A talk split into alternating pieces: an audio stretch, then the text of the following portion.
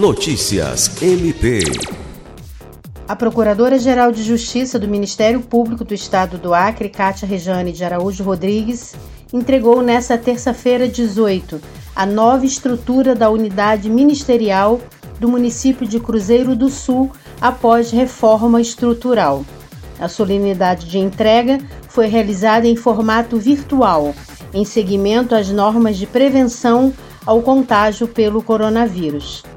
O recurso financeiro para a reforma da unidade de Cruzeiro do Sul é oriundo do termo de ajuste de conduta, celebrado com o Ministério Público do Trabalho e Tribunal Regional do Trabalho da 14ª Região, somado a recursos próprios.